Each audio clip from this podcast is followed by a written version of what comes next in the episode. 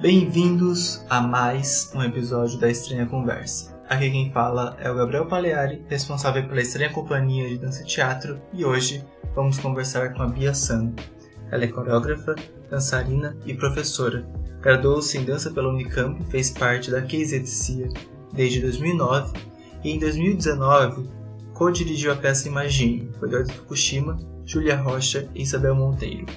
Ganhou o prêmio de Newton Gomes de bailarina revelação pelo espetáculo Sim, da KZ e Companhia, e desenvolve trabalhos autorais como Solo, de 2014, Estudos de Ficção, de 2017, sendo indicado ao prêmio APCA como melhor intérprete. Atualmente é mestrando em Artes da Cena na Unicamp e desenvolve com Eduardo Fukushima a peça O Que Mancha. É um grande prazer receber nossa conversa. Se alonguem, se preparem, pois está começando a estranha conversa.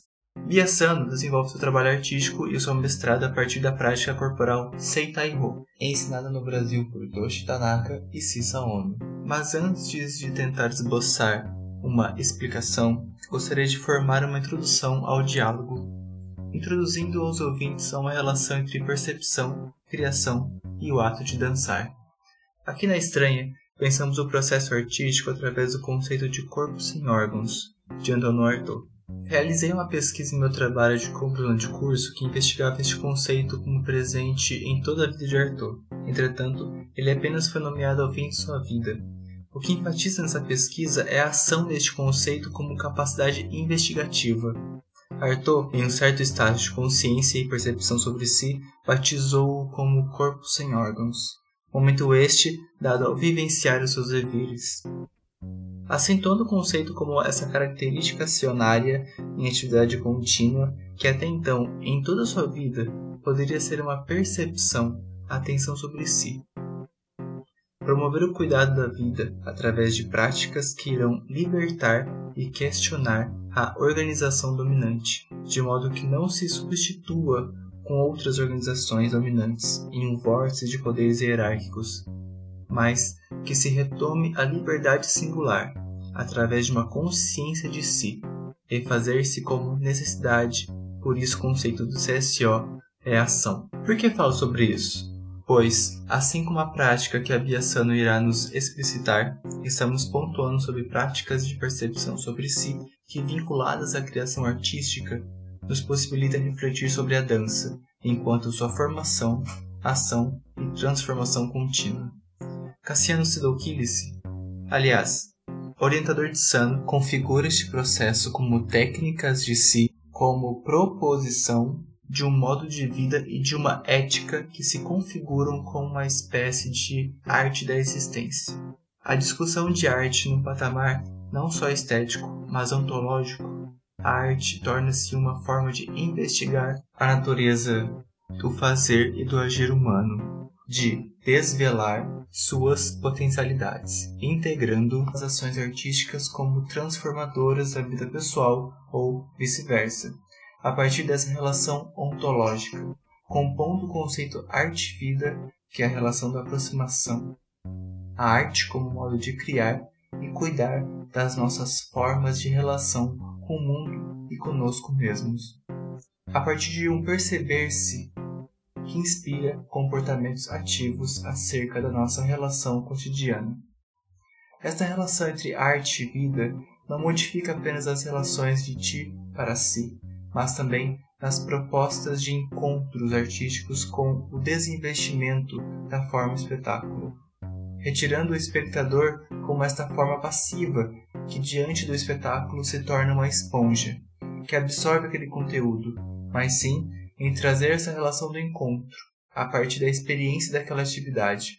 São as inserções de sutis alterações dos padrões habituais, ou seja, as práticas de si põem em questão as reflexões da arte contemporânea em colocar em pauta as possibilidades de reinvenção do próprio artista, pretendendo assim contaminar ou convidar o público a compartilhar da sua experiência, ou como desencadeadora de processos de subjetivação.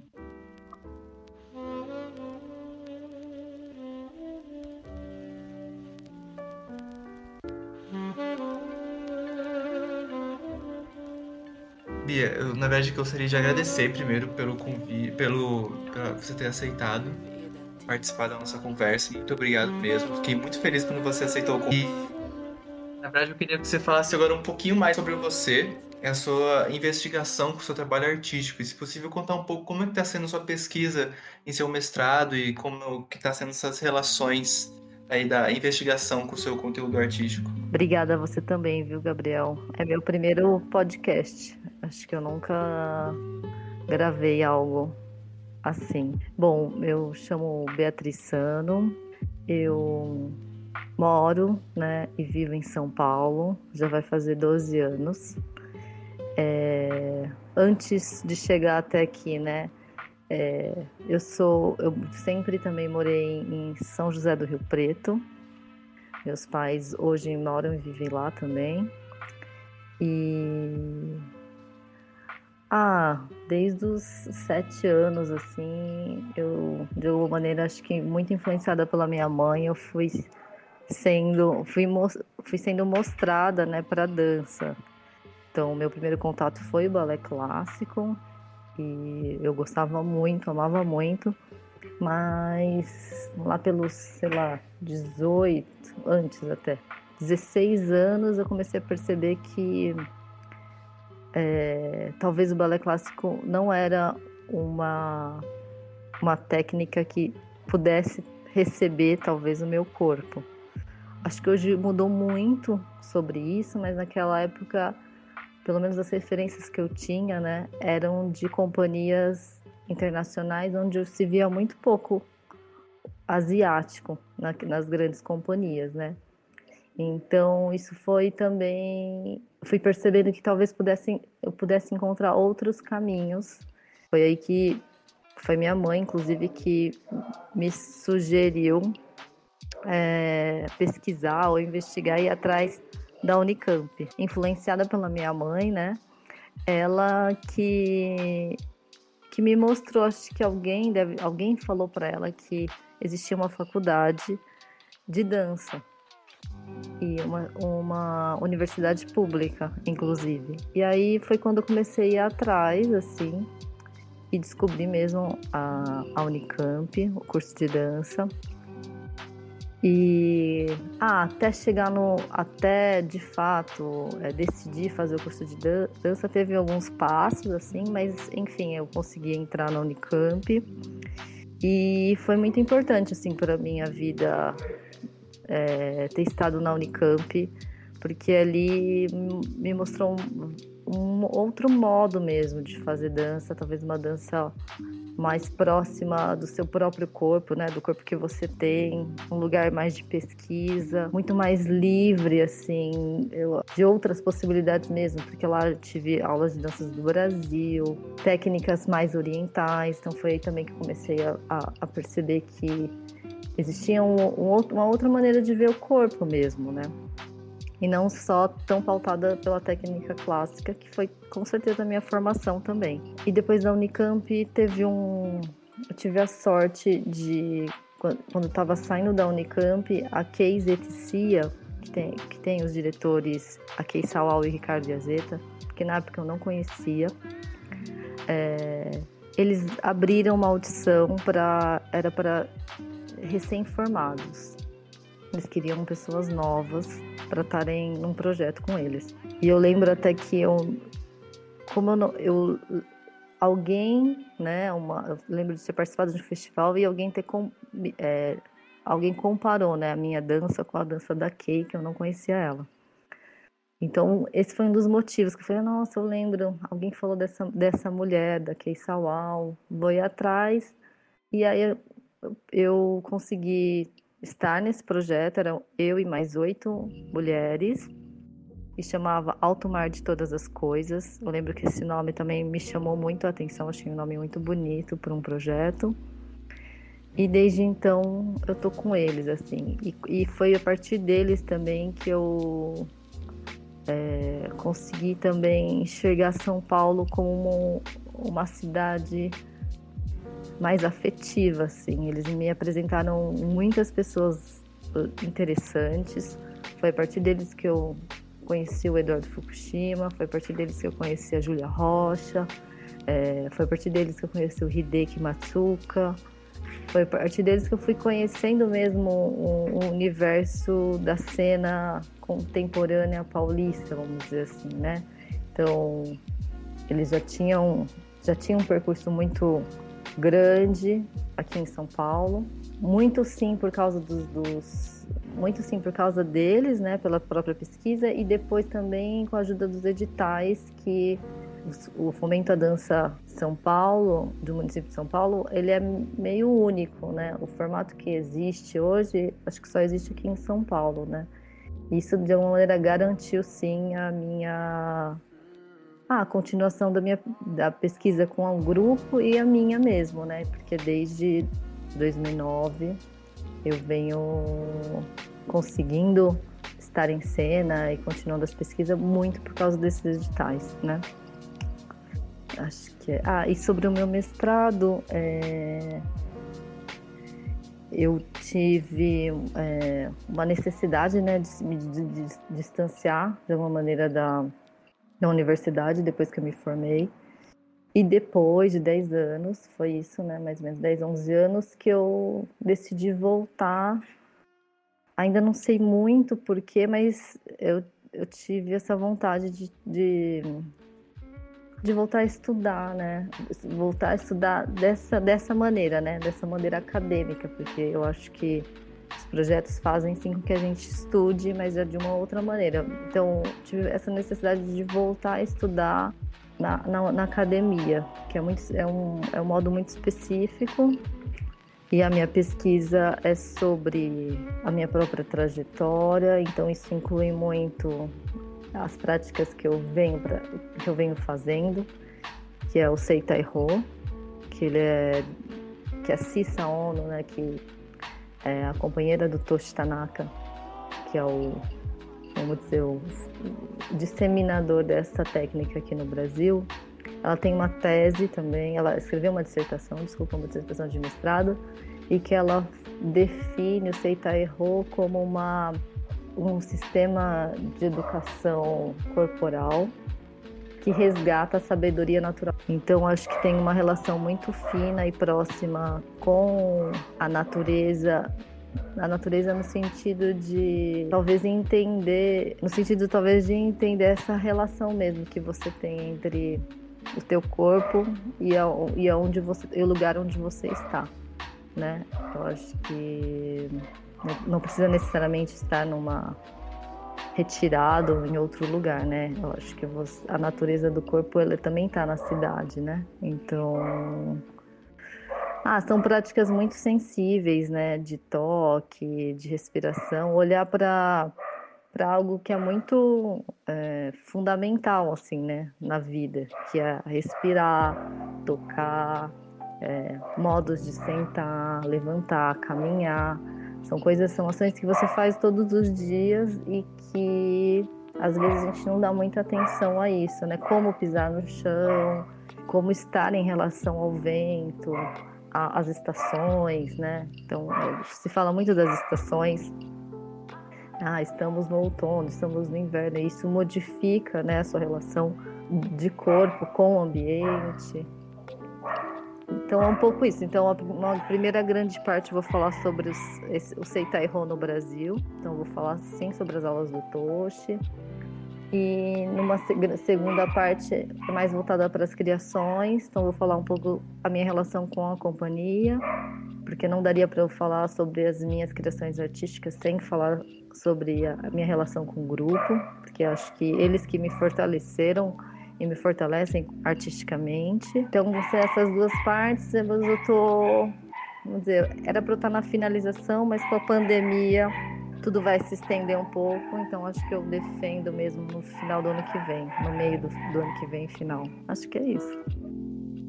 Muito interessante coisas que você traz, porque eu acho que dialoga com muitas questões da, do porquê que a gente procura pesquisar na dança, né? Essa, essa primeira relação com, igual você comentou, sobre a técnica do balé não cabia no meu corpo, é uma coisa muito interessante para pensar essa relação que a gente traz, na verdade, com a nossa dança, né? Particularmente. Eu acho isso muito bacana em seu trabalho porque, igual, mesmo você tenha comentado agora que o mestrado ele é uma, ele é uma reflexão também da, da sua trajetória, é muito interessante pensar essas relações das práticas corporais que nós temos em si e como isso traz também na nossa, primeiro, nossa percepção sobre o corpo, sobre o nosso corpo, sobre particularmente o que é ser este corpo e, e se movimentar nele. Ao mesmo tempo também de como é que é criar com ele, né? Porque eu tô já me antecedendo um pouquinho nas perguntas, mas lembra muito uma questão que você fala sobre no, no artigo sobre o Seitai Ho, que é essa relação de perceber esse fluxo de, de criação, né? Por que, que a gente procura pesquisar tanto na dança, né? Porque isso é uma coisa tão, tão viva, né? Porque eu acho que a gente, na verdade, nunca vai entender de maneira objetiva o que é este corpo que vivemos, né? Mas esse é, o, na verdade, o mais interessante dessa trajetória, né? Mas agora pensando essa relação experimental na dança, principalmente essa relação que você traz com as práticas orientais, como, por exemplo, o Seitai Ho, como que você pensa, na verdade, essa relação desse refinamento da percepção, que na verdade é refletir sobre questões de, de como é ter um corpo em, em toda a sua totalidade, né? Fazendo surgir um campo fértil para a criação. Como, como que você pensa essa, essas práticas orientais diversas que eu vou pontuar, né? Porque conforme você comentou, não é só o Seitai Ho que você tem contato, né? Mas sim também como toda essa relação que você traz na sua formação né, em dança na, na Unicamp. Então, como que você pensa essa relação de refinar a percepção, primeiro, e como que a partir disso você pensa como um campo fértil para a criação? Eu acho que a Unicamp, ela estar na Unicamp, né, me fez abrir mesmo, né, para outras possibilidades de dança, ou modos de pensar a dança, modos de ah, observar o corpo, né? Então, acho que essa abertura fez eu também conseguir, me fez conseguir ver as práticas orientais, especificamente as práticas japonesas e chinesas, né? Porque com a companhia, com a Case Etsia, a gente foi lá que eu foi lá que me apresentaram, né, por exemplo, o Qigong, que são exercícios chineses do Pailin, que é uma vertente, né, aqui da, da acho que é, eles têm uma sede na Vila Madalena, e também as práticas corporais japonesas como Seita e Ho. Eu acho que são, são práticas que vão priorizar né, é,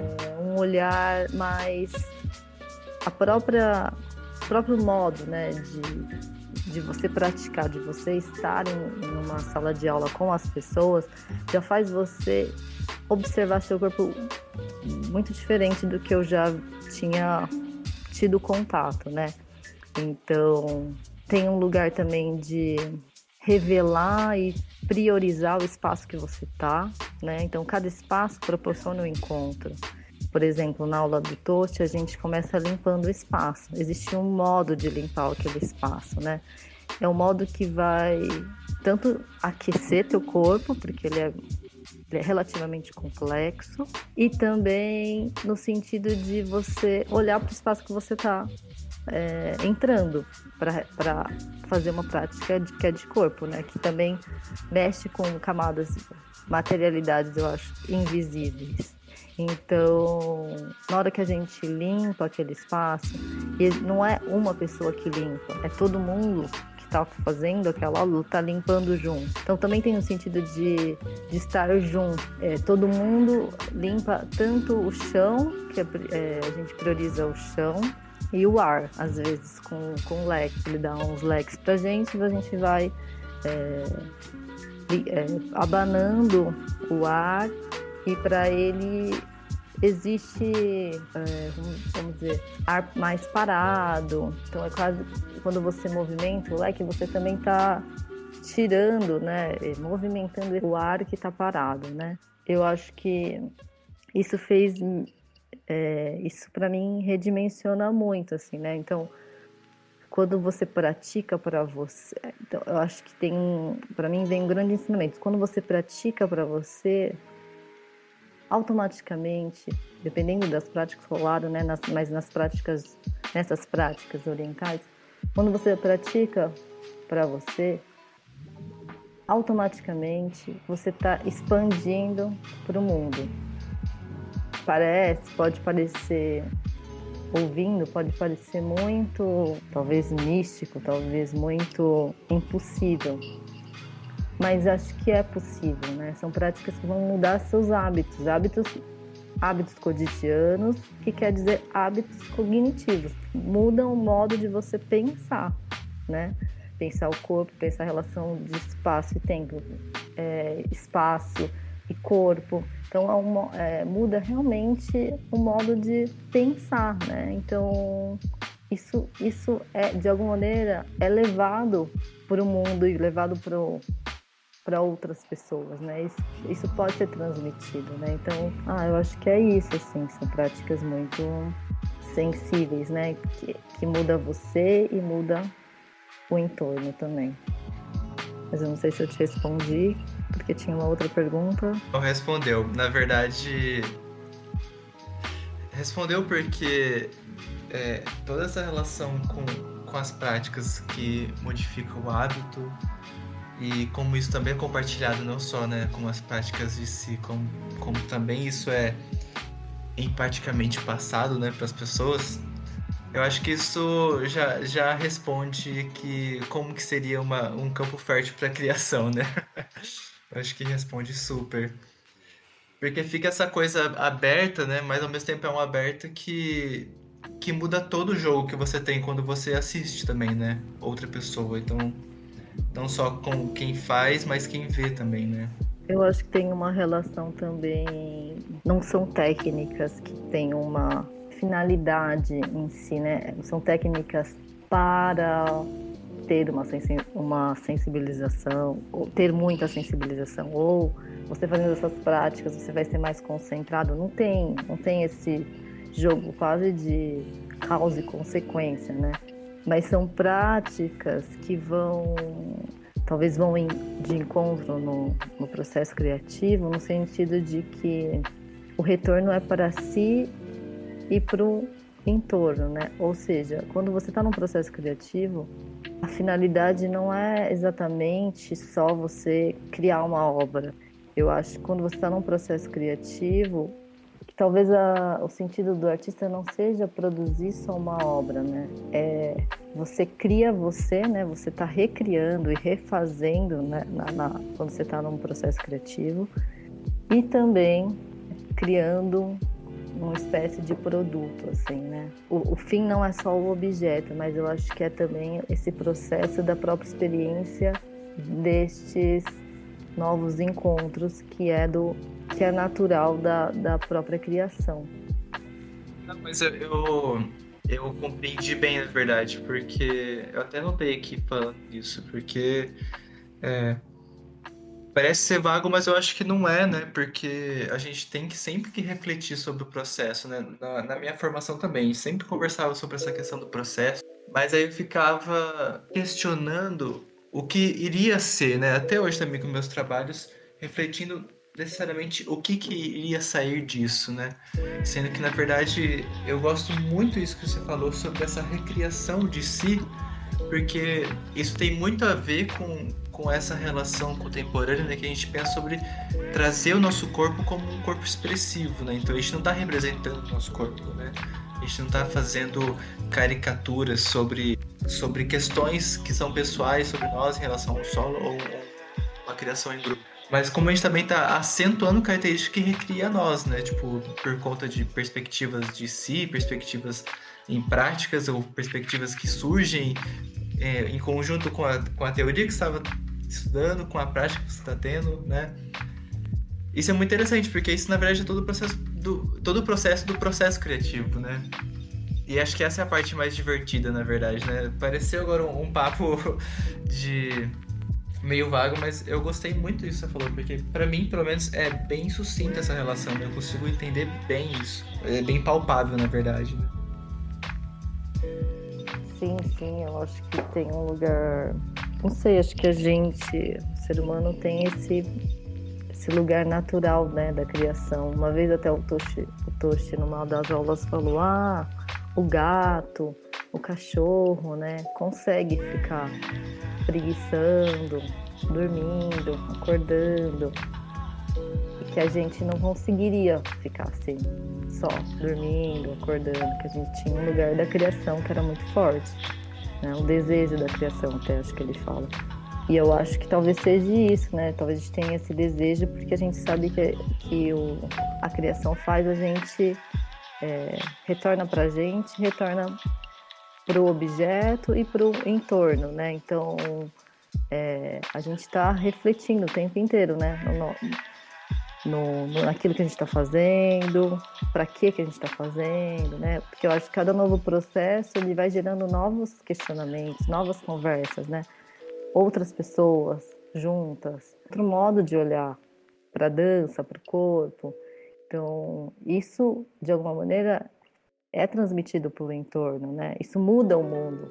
Isso quer dizer que isso muda o mundo, né? Pelo menos eu acredito. Sim.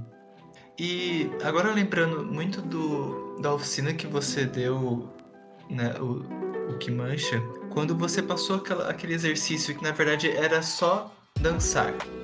Né? Tanto que em um dia você passou determinado tempo e no outro dia você aumentou ele. Você comentou muito sobre essa relação do movimentos espontâneos. Como que você pensa essa relação do sentir, dessa percepção, e como que você traz isso para um movimento, não necessariamente o conceito do movimento espontâneo, mas como que você lida com, essa, com esse novo, com essa relação da descoberta, através dessa. muito desse exercício que você passou, né, pensando apenas dançar, dançar a dança, dançar o corpo, dançar o espaço. Reformulando a pergunta, como você pensa essa relação e aproximação desse movimento espontâneo e no caso também explicar um pouco mais também sobre o que, é isso, né? O que é esse conceito. E, e um pouco desse exercício, que é só dançar, né? Nesse só não, não, é, não é só a dificuldade, né? Mas é, é nessa relação mesmo de, de compreender você, o espaço, movimento espontâneo acho que é uma pergunta bem é uma ótima pergunta e também bem difícil de responder, assim, né? Tem um, uma prática, um treinamento, né, dentro do Seito que é um, um, pouco de, como dizer, liberar, dar espaço, para esses movimentos espontâneos do corpo.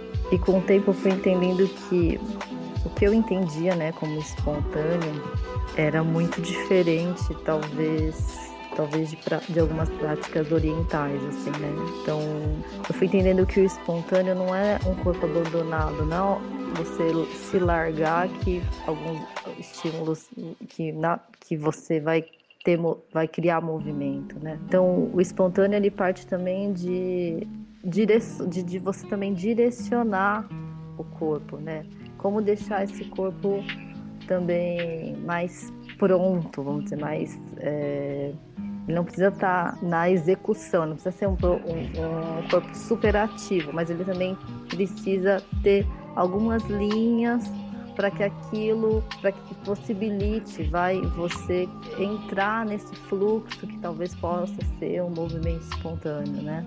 Acho que a, a Kay Saval, ela ela tem enunciados muito bons, assim, que eu acho que talvez ajude a entrar também no que pode, poderia ser esse movimento espontâneo, que ela usa é, se aventurar né, no próprio movimento, de saber que o movimento gera movimento, né? O próprio movimento gera outros tipos de movimento, outros movimento gera movimento.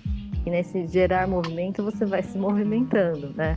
Você vai dançando, mas é, entrar num fluxo, né? Saber que quando você dança, você está numa grande respiração. Pode ser uma grande respiração aquilo, né? Talvez tudo isso ajuda eu dizer, né? Me ajudou a dizer, por exemplo, nesse workshop, apenas dancem, mas talvez nesse sentido, talvez de construir essas linhas internas, de, ou de saber que a dança, naquele caso, né, no workshop, era uma dança para você, né? Eu queria que mais que vocês, de alguma maneira, se desprendessem das telas, né, dessa imagem e dançassem para você, né? Como que é dançar para você mesmo, né? já que a gente hoje em dia, eu mesmo, que sou atuante na área da dança, eu reservo muito pouco tempo para simplesmente dançar. Então a gente se vê o nosso cotidiano, o modo como a gente foi criando, né, nossa rotina, a gente não tem, a gente não reserva um espaço para simplesmente dançar. Então também eu queria colocar essa essa proposta é um pouco para as pessoas se verem dançando, né? Tem isso do movimento espontâneo e da sensação, do, da, do sensível, né?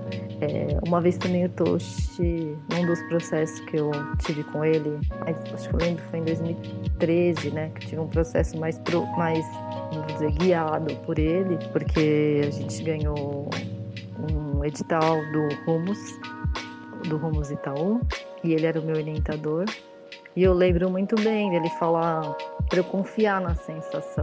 Era uma indicação muito simples, é uma indicação muito simples, mas muito difícil de, de se fazer na prática, né? Confia na sua sensação. Que tem momentos que eu consigo mais, tem momentos que eu não consigo muito. Por isso que eu acho que essas práticas elas fazem me lembrar, olha, você é uma pessoa sensível né? Olha, existe um outro modo de olhar a vida e olhar, olhar, é, olhar o corpo.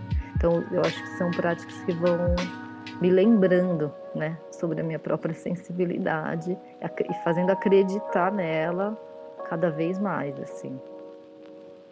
Sim. Nossa, eu tô realmente é muito bonito pensar isso, né? Essa relação do, das práticas que que lembram a gente que somos corpos sensíveis, né? Isso isso ficou em mim agora. é, agora, uma última perguntinha que eu queria fazer para ti, que, que além dessa frase muito boa que você acabou de comentar, tem uma outra frase muito boa também que você comentou no artigo, que, que é Penso que ao invés de ter ânsia pela produtividade e proposições, é importante entender os momentos de recuo e retorno. A jornada criativa pode nos orientar a caminhos inesperados. Você pode dizer como é que é a sua relação com o seu trabalho autoral e a sua autonomia e o conhecimento de si no seu processo criativo? Uau, uma pergunta grande. É... Ah, os meus processos, eu acho que eu tenho que falar um pouquinho também do grupo para falar de mim, assim, né? Eu gosto muito de trabalhar em grupo. Eu acho que não sei se é porque eu foi quando eu comecei mesmo mais profissionalmente, vamos dizer, mais profissionalmente, eu digo, depois da universidade, como eu comecei em grupo, eu acho que tem um lugar que eu. Esse lugar de estar com mais gente, de saber que existe trocas, né? Invisíveis e visíveis quando você está com. Porque é muito diferente você entrar numa sala de ensaio com uma pessoa, três pessoas, quatro pessoas, cinco pessoas, muda completamente o ambiente, né? Então eu, eu me sinto muito confortável também, estando com outras pessoas, sabendo das opiniões, vendo outros tipos de corpos se mexendo, né? Tudo isso anima muito, né? Muito fácil, acho que, de dançar depois quando você tem tanta gente junto também dançando. Ou, ou, também isso, né? Você dá um enunciado, você fala um enunciado, o que a pessoa resolve no corpo, manifesta ali no corpo é completamente diferente do, de outro. E isso é muito instigante, então é muito mais para mim, né, muito mais fácil, tá? Numa criação conjuntamente. Mas especificamente as minhas criações elas também não são tão sozinhas assim, né? Então, tipo, há algum tempo eu venho também, quando eu tô numa sala de ensaio, quem vem junto também sempre é o Eduardo Fukushima, a Júlia Rocha, a Isabel Ramos Monteiro.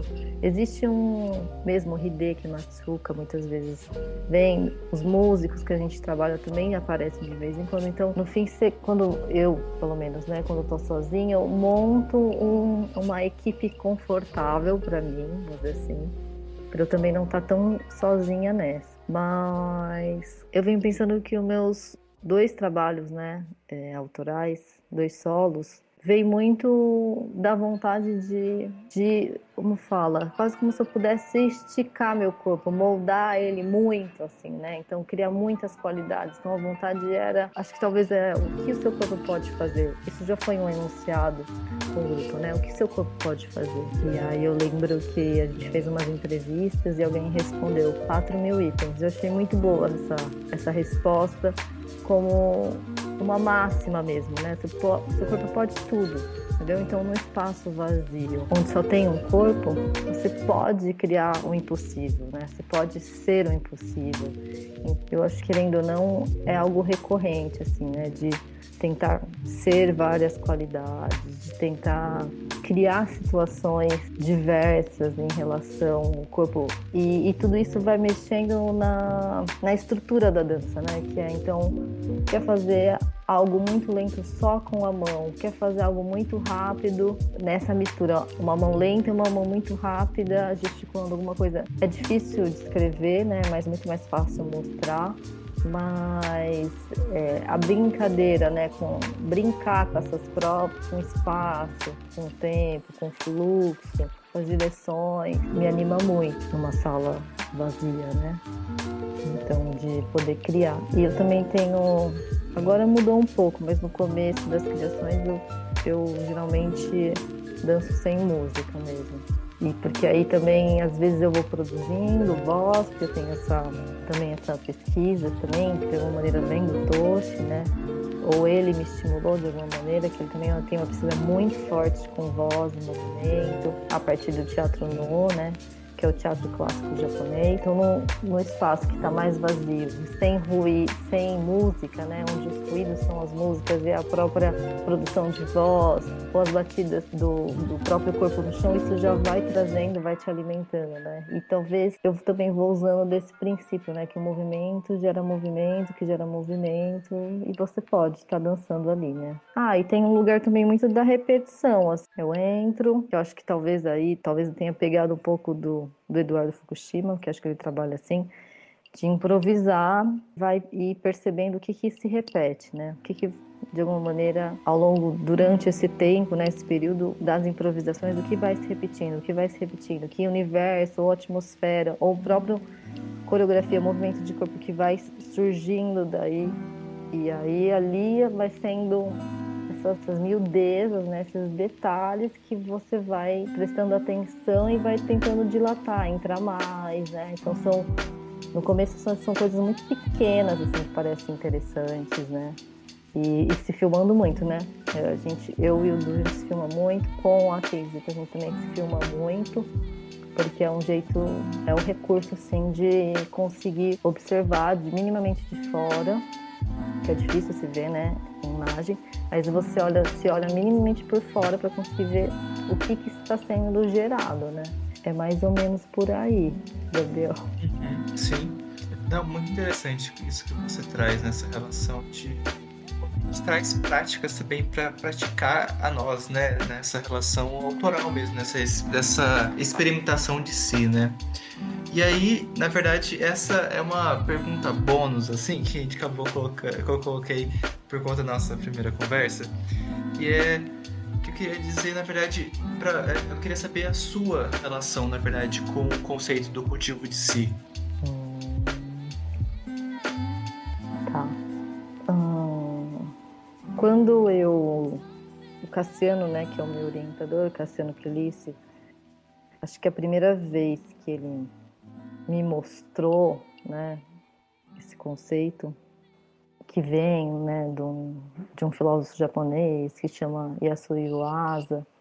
Eu acho que o que foi que mais me impactou foi poder relacionar, né, o cultivo, né, que é, vem de um lugar mais de um labor, né, da terra, e eu poder relacionar essa palavra com a dança. Então, eu achei muito bonito, assim, poder fazer essa relação, né? De que, de alguma maneira, a gente também está mexendo, né? É uma exposição, mas assim, né? Mas quando você vai plantar algo, né? Você está lá mexendo, movimentando, para que aquilo, para que aquela terra receba essa semente, né? Que, que aquilo, aquilo tem etapa, né? Vai, vai, vai, sei lá, vai crescer a raiz, para depois crescer é, o caule, para crescer a flor, a folha, e aquilo vai crescendo, né? É, então, eu achei muito bonito poder relacionar uma palavra que traz, traz esse lugar de, de um trabalho, né? É, e que tem fases, que também passa por uma ação externa, né? Então, você depende da chuva, do clima. Então, o cultivo ele está muito ligado, eu acho que é isso, não depende só de você, né? Depende de onde você está também, né? As, as, relações que você faz. E, e, e, essa reflexão mesmo, que eu acho que é o labor, né? Essa relação mesmo que você faz com o teu próprio corpo, né? Só que eu acho que o cultivo de si, ou o cultivo, né? Ele traz muito mais essa, essa relação que você vai cultivar, né? Vai estar tá em relação a você, né? Em relação ao seu corpo, mas sempre prismando, sempre em relação também às pessoas que estão à sua volta, em relação também ao lugar que você está, né? Acho que se considera muito, né? É, onde você está também, né? Então, acho que o cultivo de si, ele, ou o cultivo, me faz lembrar muito, eu acho uma palavra muito bonita e venho usando também nos meus textos, assim, né, que é talvez o trabalho da dança seja esse cultivo do, do corpo prismando, né, do corpo em relação a todas as coisas à sua volta.